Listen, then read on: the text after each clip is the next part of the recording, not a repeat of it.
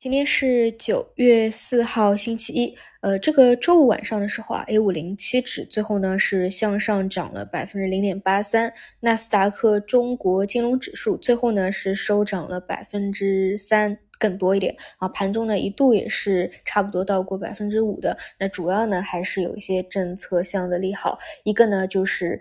管理层啊开始出手监管量化了，这个真的已经是响应的非常速度了。星期五收评的时候还在给大家讲啊，这几天各路资金啊，我对这个量化是炒得不可开交啊。然后星期五晚上刚收盘就出了。管控这个措施，其实呢，我确确实不太懂这个量化，所以大概只能说啊是管了其中一部分，但是呢，也有一些大家还比较普遍在意的问题还没有改进，比如说融券做空之类的。也就是说，后面呢应该还有进步的空间。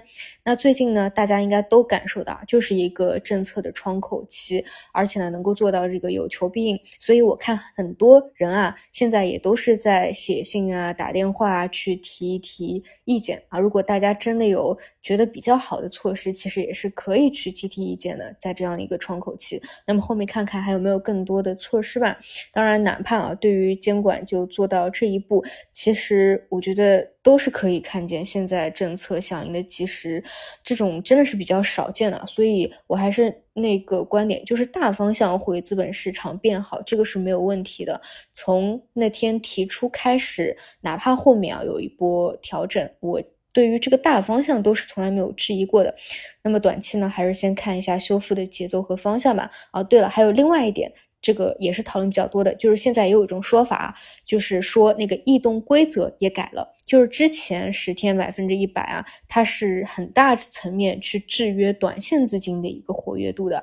那这块呢，大概率后面也会有改进。现在基本就两两两块嘛，一个就是异动规则，另外一个呢就是量化，是大家讨论的最多的。那看看这个异动啊，到底有没有变化？大概率这周呢就会有短线资金想要去试探一下了，因为有说啊，这个已经是发生了一些变化的。除此以外，像北京和上海都认房不认贷了，这个也非常的关键啊。其实它的链条呢，就是像这种政策啊，它是会直接作用于社融的增速的。那是大家应该知道，像七月份啊、八月份公布的那个社融数据是非常不及预期的。所以很多外资啊都在不断的卖出啊，当然它卖出可能还有一些别的原因，像八月份是净卖出最多的一个月份。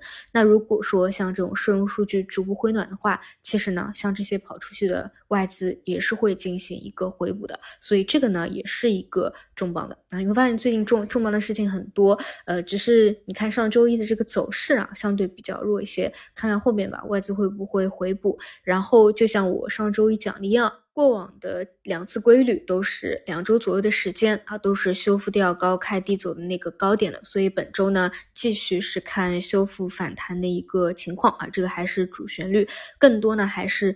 你原来就持仓的，进行一个轮动的修复，然后呢，就是看到北交所也放开了，对吧？那继续去等科创板放开的一个消息，看能不能够落地，这个预期还是有的。另外呢，就是像券商啊，以很多个股三十日线啊弱一点的六十日线，能不能够有一个企稳的动作？好，那这是国内的一些事件。另外呢，就是。海外两项美股的加息预期也是在降低的。在周五的时候，美国发了八月份的非农数据，失业率是达到二二年二月份以来的高位。所以呢，大家对于九月份、十一月份加息的预期都在降低了。所以呢，内外啊，在这个周末都是又一个改进的。总之，大方向我觉得一直是没有什么问题的。然后现在没有主线，主要就是轮动的节奏要去把握一下吧。另外啊，就是复苏这个呢，真的是一个大故事啊。你会发现，从去年底、今年初啊，大部分人展望的时候，其实就提到这两个字的。但是为什么迟迟到现在，市场都没有出现什么反转或者真正的这种复苏的行情呢？就是因为数据上还不支持嘛。那如果说啊，下一个月度这个数据支持了，其实呢，这个故事就能够讲得通了。所以后面什么时候有这样的一个事件落地啊，这是真正非常关键的一个节点了。好的，那就看看今天修复的一个情况，我们就中午再见。